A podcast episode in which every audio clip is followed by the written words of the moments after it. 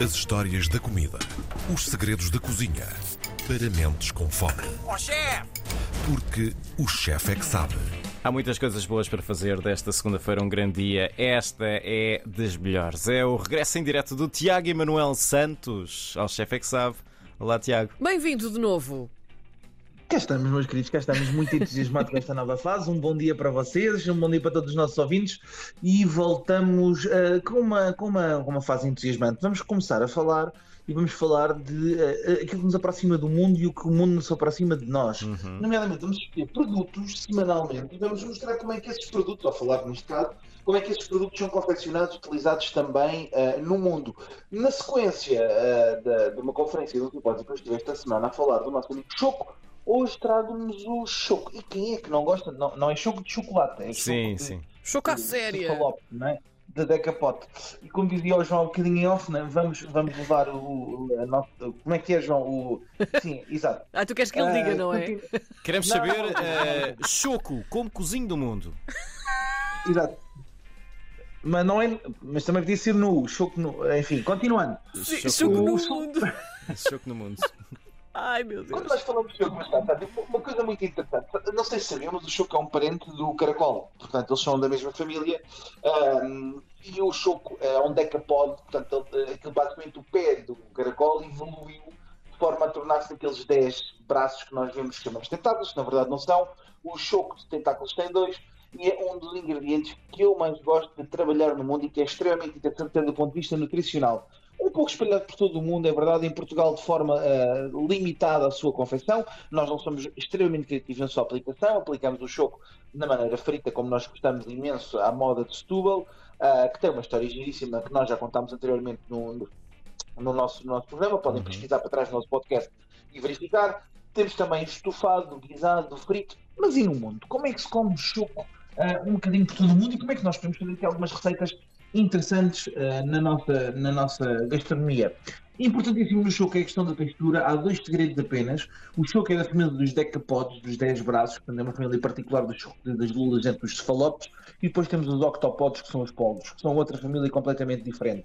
Nos decapodes, eles têm uma, uma, um formato esférico cilíndrico. Então, quando nós cortamos o choco, é radicalmente crítico ele para ficar tenro cortarmos o manto, ou seja, o corpo do animal, não paralelo como nós fazemos, imaginem, não como se faz com as lulas para fazer aqueles calamares redondos, uhum. mas no sentido contrário, no sentido do comprimento do animal, de forma a que fique mais terro e quebra as fibras. Porque esse formato redondo é já, o, é já o formato natural das fibras. Portanto, é o único segredo é este. Depois, dois segredos simples, ou cozinhar muito pouco, ou cozinhar imenso. Quando falamos em cozinhar muito pouco, estamos a falar de cozinhar mesmo muito, muito, muito pouco, ou nada. Há receitas interessantíssimas, especialmente na, na Ásia, algumas um pouco perigosas, como por exemplo o sanakshi. O sanakshi é extremamente perigoso, porque o que é que é feito com o sanakshi? O sanakshi é uma variedade de roll, um prato cru da cozinha coreana, em que aquilo que é feito são uh, polvos, lulas e chocos, cefalópodes em geral, que são comidos vivos, portanto são conservados vivos num aquário e depois são cortados em sashimi à frente do cliente, são passados em soja, já devem ter visto algumas coisas na internet, sim, sim. até dos, dos das lulas a dançar e dos choques a dançar, e depois são combustíveis. Bem, qual é que é o problema disto? É que muita gente morre todos os anos de pensar Naxi, porque as ventosas dos polvos e dos chocos acabam por se agarrar na garganta e as pessoas ficam com as videiras obstruídas e morrem, não é? Porque é o chamado é um prato, um prato mortífero. Mortífero, é mesmo mortífero, mesmo muito bom.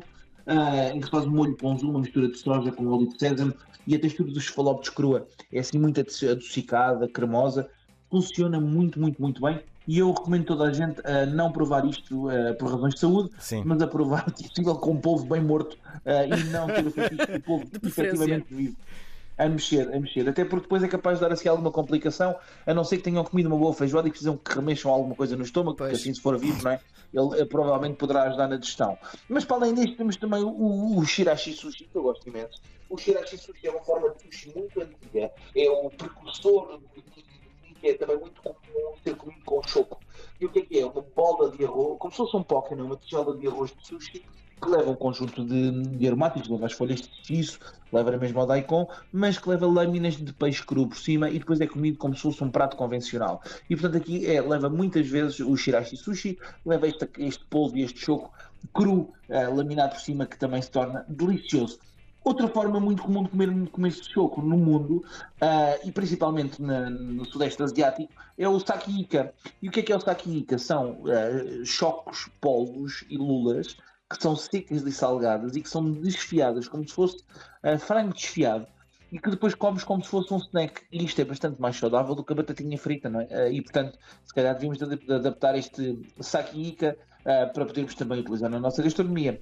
Mas não só. Podemos ir para a Europa e na Europa, então, é muito mais simples e muito mais entusiasmante a forma como se consomem como se consomem choco. Uh, nomeadamente, uma das minhas uh, receitas favoritas, que é o cepiolini com piselli, hum. que é uma receita italiana, em que o que é que nós temos? Temos choquinhos muito pequeninos, tipo os nossos choquinhos, choquinhos a Joaquim Gomes, mas que são cozinhados numa base de tomate, cebola, alho, manjericão, salsa, vinho branco e ervilhas. Olha, Tiago, um deixa, desculpa, deixa-me só partilhar Sim. isto contigo. Nós abrimos os dois a boca do tempo. género. Ai, que Os nossos queixos foram ao chão ao mesmo tempo. Foi lindo. Continua, desculpa. Não, o cepiolini com piselli é delicioso. E depois o alho ganha aquela nota muito adocicada hum. e volumosa de boca, a cebola também. O manjericão dá-lhe um toque meio mentolado fresco com a, com, com a, a, a salsa e o molho de tomate. E depois o que pegamos é os nossos choquinhos que são gentalmente escalfados nestas ervilhas, como se fossem os nossos ovinhos escalfados, uhum. e depois é acompanhado de nada mais, nada menos de umas boas fatias de pão fresco para podermos umedecer este molho de tomate que fica absolutamente delicioso.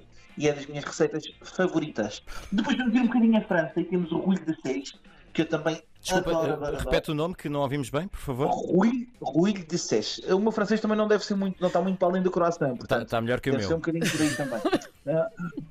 O rouille, o de seixe é um prato muito, muito comum do norte de França. O rouille é uma base, uma preparação francesa em que se faz uma espécie de aioli com creme com batata, açafrão, gema de ovo, mostarda e que depois é servida, é servida como acompanhamento, portanto, como, é como se fosse um puré de batata com açafrão e gema de ovo, no fundo, é basicamente isso extremamente delicioso e que depois é acompanhado do nosso, do nosso, da nossa sépia, do nosso choco, que é cortado em pedaços, em tiras, ao, comprido, como eu estava-vos a dizer, e que é servido num molho feito com vinho de Bordeaux, de alho, e é escalfado ligeiramente neste molho que é ligado com tomate. Imaginem ficarem com um molho tipo molho de tomate de pizza, onde vão escalfar lentamente o nosso, o nosso choco pequenino e que depois vai ser comido com este puré de batata com açafrão e gema de ovo, que é tradicionalmente comum no norte de França e é super delicioso.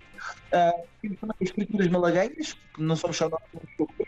Em Málaga é muito comum termos uma fritura malaguenha ao nosso choco, cortada em tiras, e depois é frito muito parecido com aquilo que é feito uh, é feito aqui em Setúbal, com uma diferença muito particular, é que uh, é bastante utilizada pimenta branca e muito sumo de limão depois do, do estar frito, mas uhum. fica absolutamente delicioso, muitas vezes acompanhada até com salmonetes e com camarões crus. A, a sépia ripé, eu também adoro, adoro, adoro. Então, agora tu vais ficar de, de queijo caído. A sépia ripé é um prato perto da Estamos, estamos, estamos, a perder-te um pouco. Estamos eu... com alguma dificuldade, Tiago. Não, não conseguimos agora perceber porque é que vamos Sim. ficar de queixo caído. Vamos lá. Estou, não, ah, é, é, por isso, é porque a ligação ia ficar mal e vocês ficavam de queixo caído. É Conta-nos tudo. Não, é, estávamos a falar de, de, deste, deste prato fantástico da Sepia Ripena, que é a zona de São Marino da transição com a Itália, uhum. em que é um, faz um puré de ervilhas estufado com barriga de porco, ah. com peixeta. Portanto, Vamos fazer um grande puré de ervilhas com cebola, com tomate, com alho, com salsa, com manjericão e com muito bem. Imaginem uma coisa parecida com bacon fumado uhum. e depois de, de, cozinhar e estufar estas ervilhas, elas são trituradas até fazer um puré e depois recheamos parte desse puré das ervilhas, juntamos as cabeças dos tentáculos e recheamos as nossas lulas, que depois são assadas no forno muito lentamente, passadas sempre em tocinho de porco. Ah. Estão a ver? E depois metemos estamos, o purezinho no centro do prato e servimos com estas lulas recheadas com ervilhas e tentáculos de lula com barriga de porco e uh, servimos isto com um bom vinho, um bom vinho tinto, né? como é óbvio, para uh, funcionar na maravilha da nossa refeição. Há quem acompanhe também com batatas assadas, eu recomendo a fazerem isto, isto é mesmo muito, muito bom. Uh, indo ali aos nossos amigos espanhóis, temos o Rojo Negro, né, bastante conhecido, uh, de, de, Valência essencialmente e da Catalunha, que é uma espécie de paella de arroz de choco com tinta de choco. A tinta de choco é espetacular para o nosso fígado e para a nossa saúde, portanto não há problema nenhum, podem comer à vontade. Aliás, é uma das formas de conseguirmos tenderizar e de fazer com que o choco fique mais tenro, é utilizar a sua própria tinta na marinada, que neste choco, neste arroz fazem exatamente isso, e uh, que é um arroz absolutamente rico em pimentos, em cebola, em alho, em lula e essencialmente no nosso caldinho muito, muito, muito, muito bom, uh, feito com as cabeças do nosso, do nosso choco. Entretanto, vamos ao mundo, vou partilhar mais uma receitazinha, mas que não é uma receita, é uma, é uma ideia que é gira e acho que é muito interessante, que é feita em Honolulu, na Baía de Honolulu, todos os anos. É, os havaianos são pessoas que gostam muito de comer choco, de várias maneiras. A principal delas, estufada, é uma confecção muito comum, mas tem uma tradição giríssima que é guardam as barcas do choco, que são barcas de calcário, uhum. e essas barcas são todos os anos, na altura em que o choco entra para desovar, portanto, no, na, na, costa das ilhas, são devolvidas ao mar por crianças com mensagens de boa sorte e com mensagens e com desejos, no fundo, a pedirem coisas ao mar. Isto é muito importante porquê? Porque esse cálcio acaba por se desfazer, cria mais fitoplâncton, cria zooplâncton e continua a manter o ciclo da biodiversidade ativo e a conseguir manter os bancos de alimento muito simples para, o, para, os, para os choquinhos e para nós podermos comê-los. Portanto, eu digo que nem tudo é feito só de comida, mas muitas vezes estas tradições acabam por fazer parte também daquilo que é a manutenção do ciclo alimentar das pessoas. Em Portugal, continuamos com o nosso choco frito e com muita, muita, muita vontade de continuar a falar daquilo que se come pelo mundo de formas diferentes. Nós tínhamos muitas saudades de ficar de queixo caído e a salivar. Aliás, nós vamos ter que limpar isto com, com as tuas maravilhosas sugestões em direto. Tiago Manuel Santos, na próxima semana voltamos a conversar. Obrigada. Um até para a semana. Um, um grande abraço. abraço. Um abraço.